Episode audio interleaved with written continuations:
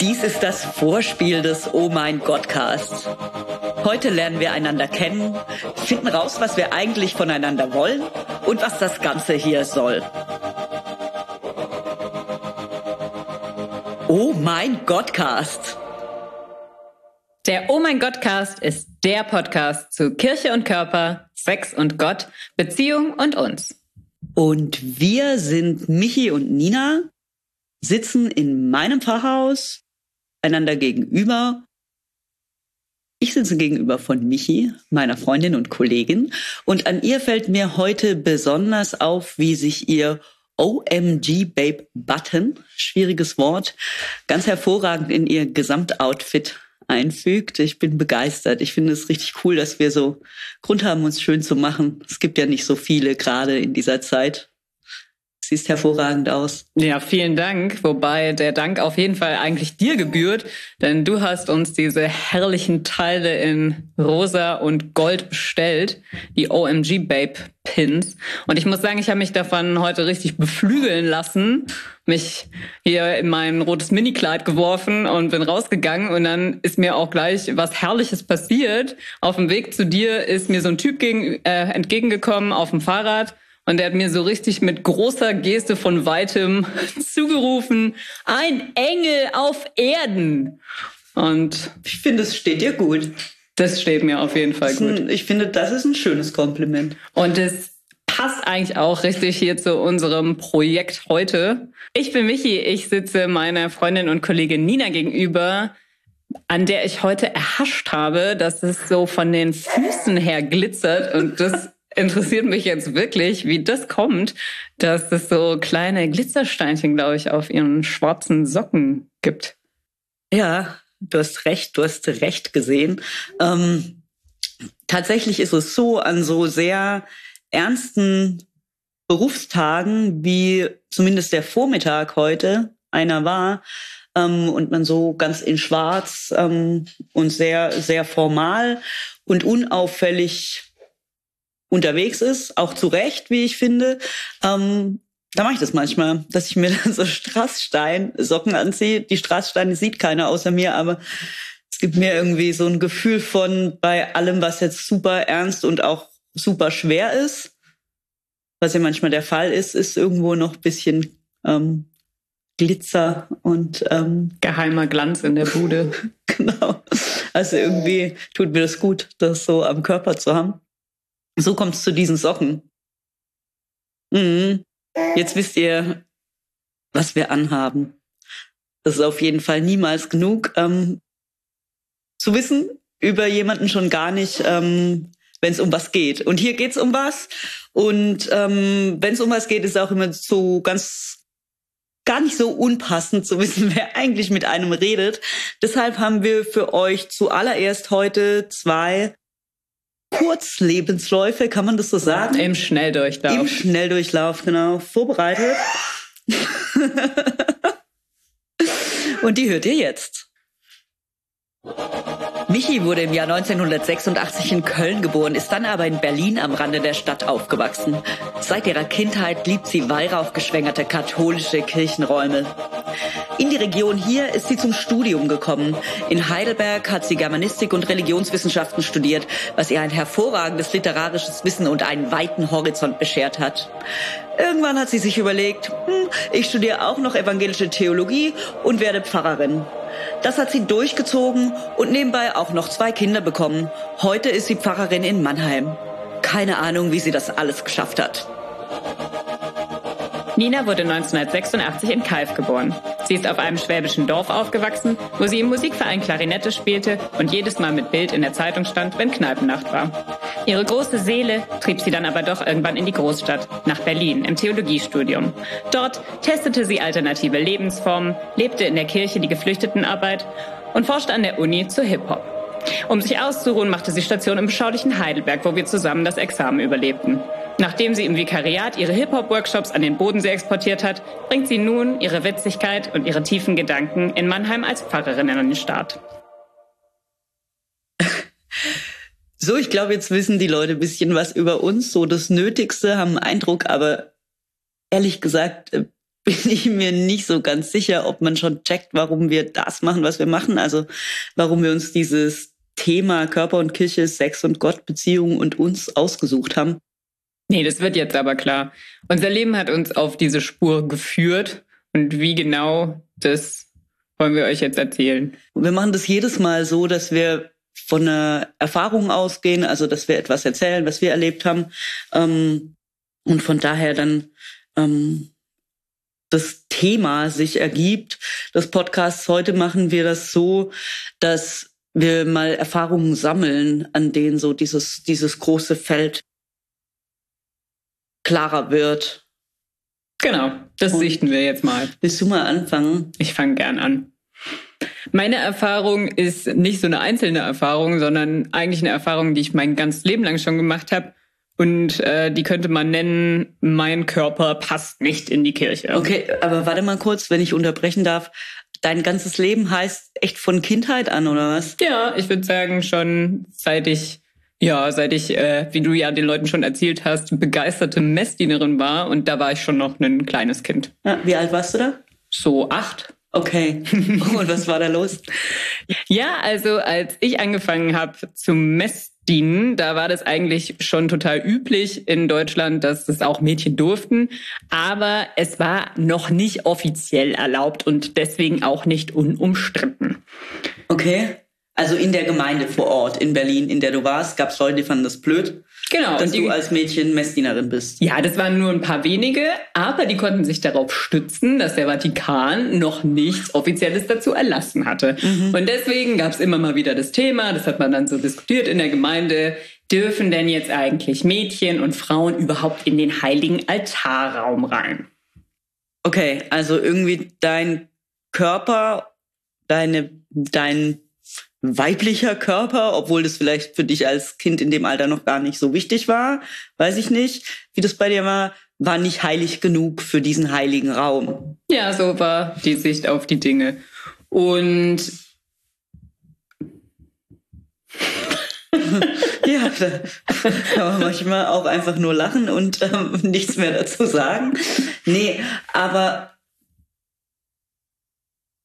Okay, und wie, also wie, wie war das für dich? Hast du, du weißt es ja offensichtlich noch, dass das ähm, umstritten war. Hat es dich, hat es dir was ausgemacht oder hast du es gar nicht so? Nee, mich hat es eigentlich ehrlich gesagt überhaupt nicht irritiert. Ich habe mich total im Recht gefühlt. Ja. Ich habe irgendwie immer voll drauf vertraut und das irgendwie gewusst in, in meinem Herzen, dass es, äh, dass Gott es auf jeden Fall will, dass ich da am Altar hin und her laufe und den Weihrauch schwenke und die Kerzen hole. Das war für mich voll die Selbstverständlichkeit. Aber das hat sich irgendwie zugespitzt so im Laufe des Lebens und wahrscheinlich auch so mit Beginn der Pubertät wurde das dann nochmal in einem Vorfall ziemlich deutlich, dass es immer Thema bleiben würde. Nämlich hat der Bischof, der bei uns zu Gast war, tatsächlich gesagt, dass meine Schuhe, meine Kordstiefel mit Absatz unrein sein. Also man will es ja gar nicht glauben. Hat er solche, ja, gesagt, dieses Wort? Ja, dass die Klischees wahr sind und solche Wörter wie unrein wirklich in der Kirche benutzt werden. Ja, er hat gesagt, die Schuhe seien unrein. Und ehrlich gesagt, das ist ja völlig absurd, weil das war ja in Berlin und das heißt, die Jungs haben jetzt auch echt keine schwarzen Anzugsschuhe getragen, sondern voll die ausgetretenen Latschen, irgendwelche abgeratzten Sportschuhe. Die wären also eigentlich unrein gewesen, ja, also im Sinne von dreckig und auch irgendwie unpassend. Aber nein, mein Kordstiefel, dem man das wirklich nicht vorwerfen konnte, dass der dreckig sei, der galt als unrein und sollte vermieden werden im Altarraum. Also weibliche Kleidung, irgendwelche Dinge, die irgendwie gezeigt haben, dass man Mädchen ist, auf keinen Fall so nah am heiligen Ort. Okay, also es war, es gab dieses Ding von dein Körper immer egal wie er angezogen ist, einfach weil er, weil er weiblich ist. Ähm, das ist nicht okay. Also darüber gab es eine Debatte, die war nicht so riesig. Und dann gab es aber auch noch die Frage, wie darf man seinen Körper eigentlich gestalten und alles, was da als weiblich gilt, ähm, das ist irgendwie auch nicht okay. Genau. Das waren auf jeden Fall kleinere und, und größere Vorfälle, die mich so begleitet haben. Und wie gesagt, als Mädchen und als Teenager hat mich das nicht so irritiert. Aber irgendwann wurde mir natürlich schon auch klar, hey, also in der katholischen Kirche hat das irgendwie auch seine Grenzen, was ich so erreichen kann mit meinem Körper. Aber ist es dann, also bist du ja dann konvertiert? irgendwann? Ja, ich habe meinen Weg gefunden. Jetzt mal ernsthaft, ist es dann ähm, anders geworden, als du dann in der evangelischen Kirche warst und du hast dich ja da auch engagiert, so? Ja, das ist auf jeden Fall anders geworden, würde ich sagen. Aber das Thema ist geblieben und das finde ich ist eigentlich das Erstaunliche. Auch als ich dann konvertiert bin, so Anfang 20, da sind mir immer noch ab und an so kleine Dinge passiert, wie zum Beispiel habe ich mal von einem Kommilitonen eine Postkarte zugeschickt bekommen. Äh, auf der war Katharina von Bora drauf, das ist die Frau von Luther. Und man sieht ihr gleich an, was ihre Message ist, denn sie trägt ein Häubchen und einen Kragen, der bis zum Kinn zugeknöpft ist. Und ähm, tatsächlich stand dann auf der Rückseite, das solle mir ein strahlendes Vorbild sein für die Weiblichkeit, die ich jetzt in Zukunft eher anstreben sollte. Im Gegensatz zu meiner Sinnlichkeit, die ich irgendwie bis dahin wohl gelebt hätte. Wow, okay. Ähm, war das ein Freund? Der das geschrieben hat? Ein Kommilitone. Okay. Und hinterher war der auf jeden Fall nur noch Kommilitone, schätze ich mal. Und Wir haben nicht mehr so viel Kontakt. ähm, hast du darauf irgendwie reagiert? Ja, also das hat mich schon irritiert, muss ich sagen, weil ich hatte ja so die neue Heimat gefunden. Ich dachte, jetzt kann mir kein Bischof mehr irgendwas sagen und dann äh, irgendwie war das ja dann schon ein äh, Schlag vor den Bug. Mhm. Aber ich habe dann einfach ihm irgendwie gar nichts gesagt, sondern habe mir diese Katharina von Bore aufgehängt zu meinen inspirierenden anderen Frauen an meine Schlafzimmerwand. Also zusammen mit, äh, weiß ich nicht, Marilyn, Marilyn Monroe, Monroe, genau, tatsächlich. und äh, irgendwelchen, irgendwelchen schönen äh, Aktfotografien und fand es dann einfach eine äh, Erweiterung des Panoptikums. Ja, Finde ich voll gut. Ähm, übrigens, hier hinter mir hängt ja auch ähm, Marilyn Monroe, ne? Die ähm, zusammen vor einer Madonna. Zusammen, genau, mit äh, Maria. Ja. So ist es gut. Finde ich gut, wenn man sich so verschiedene Frauenbilder an die Wand hängt und hinter die Ohren schreibt und ähm, sich klar macht, dass man, dass man so sein kann und vielleicht auch so. Ähm, ja, das finde ich gut. So hat es ja dann doch was Inspirierendes gehabt am Ende des Tages. Katharina von Bora war eigentlich ziemlich cool, aber so war es nicht gemeint. Schade. Ähm, ich habe schon solche Erfahrungen auch gemacht. Ähm, und zwar in einem Setting, wo ich mit vielen Leuten war, die ja, an, andere, eine andere ähm, Frömmigkeitskultur hatten als ich. Das war an der Evangelischen Hochschule in Ludwigsburg. Und da kam ich hin, das war ziemlich direkt nach dem Abi, ähm, als junge Frau und habe mich super drauf gefreut, dass da jetzt auch ganz viele andere Leute sind, ähm, die denen ihr Glauben wichtig ist. Ähm, das war nicht für mich selbstverständlich so. Ähm, also mit super offenen Filtern bin ich da hingegangen, und auch damals habe ich Mode gern gemocht und ähm, mochte ich Körperlichkeit gerne und so. Ähm, und da hatte ich eine Situation, habe ich abends in so einer Studierendenkneipe, die hieß Brüderbräu-Keller. genau, ähm, habe ich getanzt. Zu, zu was tanzte man damals? Zu Sied, glaube ich. Und ähm, dann hat mich jemand zur Seite genommen einen Tag später und hat mir gesagt, ey, das finde ich krass anbiedernd. Und also ich habe da nicht geturkt oder so, ne? Mhm. Ähm, was ich, was auch okay wäre. Aber äh, ich habe da einfach getanzt und war so in, in meinem Körper und in meiner Seele und so voll dabei. Ähm, und es war nicht okay. Mhm. Ähm, und es gab auch einmal eine Situation, wo wir einander so spiegeln sollten in einem Seelsorge-Seminar, das im Nachgang ich als super fragwürdig ähm, bezeichnen würde. Und ähm, dann zwei Leute quasi über mich reden sollten als Übung und ich höre dabei zu und dann haben die auch so angefangen, ja, die Nina, die achtet darauf, dass ihr Haargummi zu ihren Schuhen passt. Ähm, das ist super oberflächlich. Ähm, na. Mhm. Und dann ging es halt so fünf Minuten lang mindestens darüber, wie ich mich kleide. Aber und es war zeitlich, es war zeitlich super nah an diesem, an diesem Kommentar zu, ey, tanzen geht irgendwie nicht. Und das hat mir echt auch voll wehgetan, weil ich ja da hingegangen war mit so einem krassen Optimismus von, hey, wir, wir teilen hier was mhm. gemeinsam.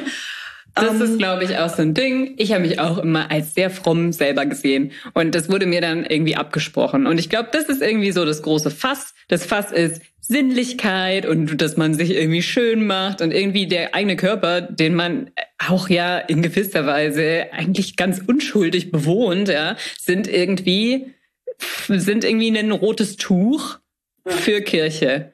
Und das ist eine Erfahrung, die haben wir bestimmt beide halt öfter gemacht in unserem Leben. Und das ist eine, die uns auf diese Spur dieses Podcasts ja. gebracht hat. Ganz kurz, ich finde es krass, dass du sagst, man bewohnt den Körper unschuldig.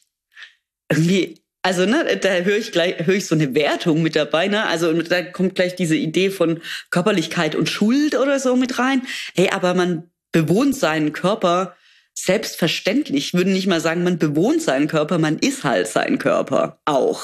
Und ähm, das geht uns manchmal ab und ich glaube, es geht uns auch in der evangelischen Kirche manchmal ab, wo wir so super hirni-mäßig unterwegs sind, wo es ganz viel um Gefühl und Gedanken und Dinge verstehen und empfinden geht.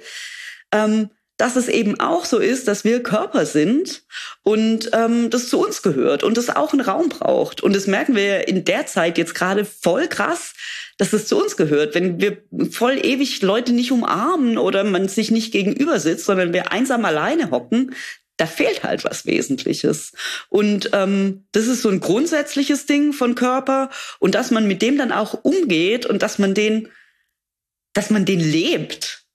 Das sollte irgendwie selbstverständlich sein und dazu irgendwie würde ich mich und andere voll gerne inspirieren. Ja. Das ist für mich so dieses, dieses Körperfass. Und das ist auch verbunden mit Sexualität, manchmal für einen selber, ne, mit, äh, und mit Ästhetik, ähm, und auch, aber auch mit Sexualisierung von außen. Und das ist dann so das andere Ding, ähm, was da, oder das andere Ding, das du auch schon beschrieben hast. Und vorhin wollte ich sagen, ah, wie ist das jetzt in meinem Amt und so? Ähm, ich habe den Eindruck, dass es immer relativ schnell geht, dass ähm, Leute mich nicht, also mich in meiner Körperlichkeit wahrnehmen und ähm, und es okay ist, es provoziert vielleicht erstmal so, wie ich bin, aber es ist dann okay und ähm, es wird auch gesehen, was ich sonst an Kompetenzen habe. Und das finde ich super wünschenswert, ne? Dass das so, du siehst so aus, wie du aussiehst, du kannst, was du kannst, manche Sachen kannst du nicht, ähm, aber es ist alles selbstverständlich. Mhm. Und ähm, ich habe das aber auch schon anders gehabt, ne? dass ich in, in einem Gottesdienst gesprochen habe und am Ausgang hat irgendein fremder Mann meine Brüste kommentiert.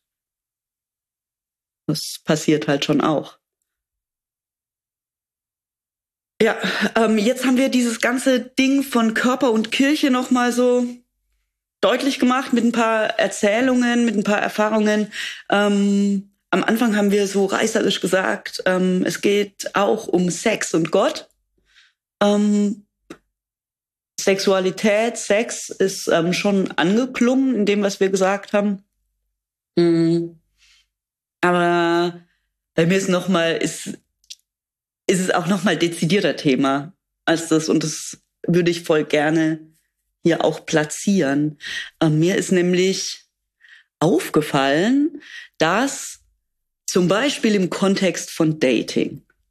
Ähm, wenn man erzählt, ich bin Christin oder dann vielleicht noch provokanter, ich bin Pfarrerin, von Menschen, die ähm, nicht so doll viel mit Kirche zu tun haben, ganz schnell das Thema Sex auf den Tisch kommt. Also irgendwie, na, Verhalten und so, ja, mh, hm, warte mal, aber wie ist es dann und so? Darfst du dann überhaupt? Und wie ist es nicht so? Und und ist natürlich auch einigermaßen schambehaftet dann. Aber was von außen dann oft zugeschrieben wird, erlebe ich so, ist, hey, das ist irgendwie nicht vermittelbar. Dein Glauben und auch wie du jetzt ähm, deinen Glauben lebst in diesem Beruf ist ähm, nicht vermittelbar mit Sexualität oder nur unter bestimmten Bedingungen, ne, diesen Klassiker Sex vor der Ehe, das ähm, die sexu sexualmoralischen Themen und so, das ähm, kennen wir alle oder viele von uns haben schon mal irgendwo gehört.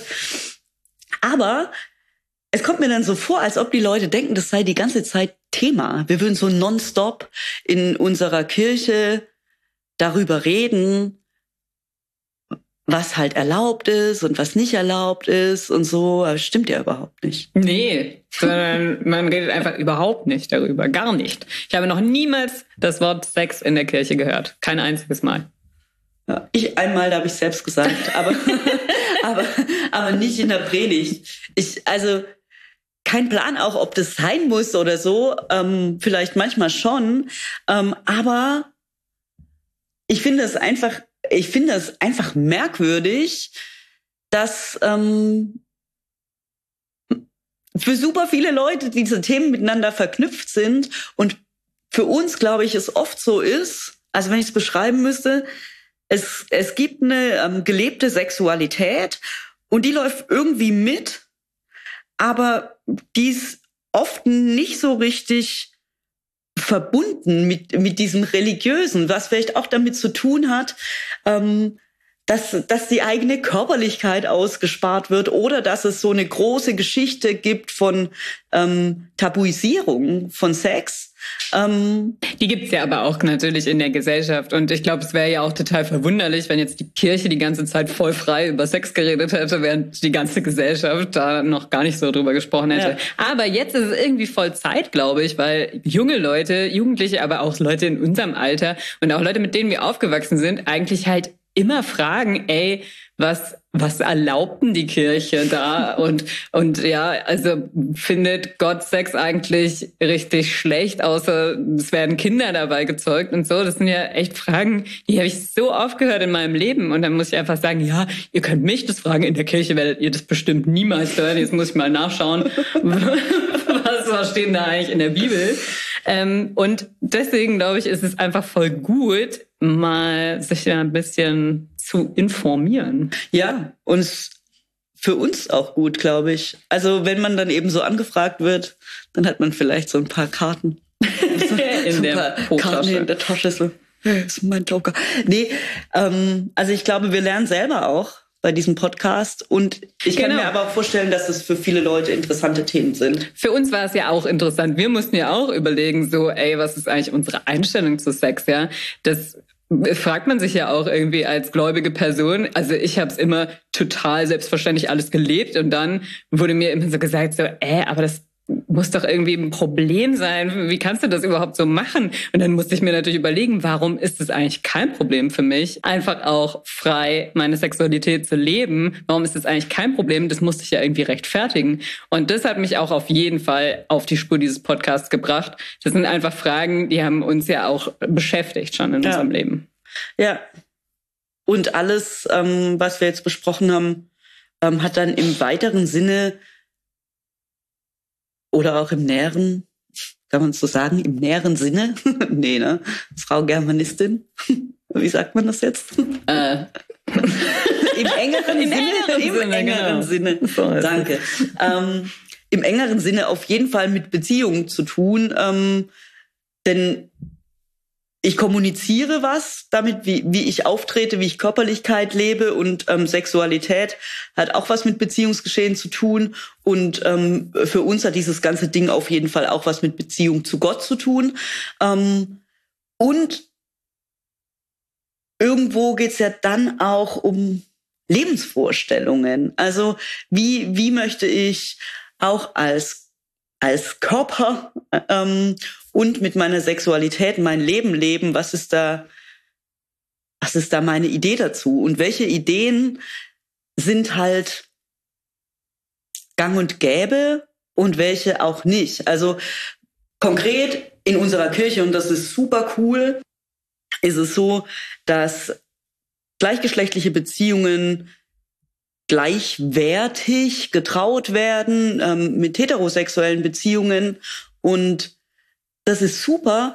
Und nichtsdestotrotz ist die Idee, glaube ich, die oft mit so einem, mit so einem Leben verbunden ist, hey, finde die eine Person, heirate, ähm, und das klappt dann. Genau. Und das weiß ich nicht, ob, ob also das entspricht ja für viele Leute auch nicht der Realität.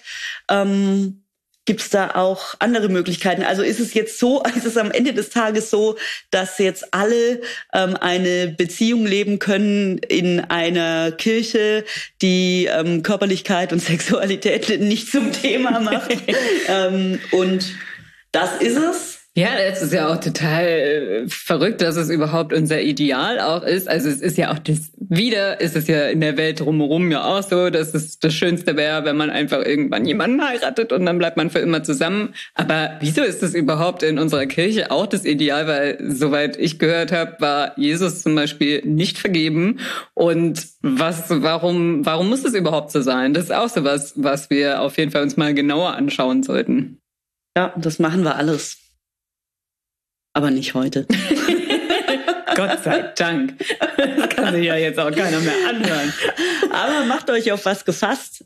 Wir sind auf jeden Fall sehr gespannt auf das, was hier so passiert und freuen uns auf die nächste Folge die bald kommt, die erste Folge dann. Genau. Denn Dort das hier war nur das Vorspiel. Ja, die erste richtige Folge. Dort werden wir dann für euch recherchieren, das Schönste und Absurdeste, Schlimmste aus Bibel und Geschichte der Kirche zu einem Thema, das wir dann ankündigen. Rechtzeitig vorher folgt uns auf Instagram und ähm, ihr seid immer auf dem Laufenden. Die Folgen werden so ablaufen, das können wir vielleicht noch kurz sagen, dass wir immer beginnen mit einer kurzen Vorstellung, wie ist gerade die Lage hier bei uns und dann eine Erfahrung von einer von uns kommt. Diesmal ähm, waren es super viele, beim nächsten Mal ist es so eher eine. ähm, und von daher fragen wir dann, was soll das eigentlich? Also warum ist das so? Was bringt es? Und ähm, war das schon mal anders? Gibt es dazu auch noch bessere oder schlechtere Ideen? Richtig. Und ganz am Ende unserer Überlegungen und ich glaube auch Diskussionen, denn wir sind nicht immer einer Meinung, steht dann eine Sexualmoral von der Geschichte. Und was ist die eigentlich heute? Die Sexualmoral von der von den Geschichten, von den vielen Geschichten finde ich, habe ich jetzt aber auch schon oft gesagt, die Sexualmoral der Geschichten ist, wir sollten dringend über diese Dinge reden. Das ist eine super Moral. Das machen wir. Bis zum nächsten Mal. Wir freuen uns auf euch. Bis dann. Tschüss.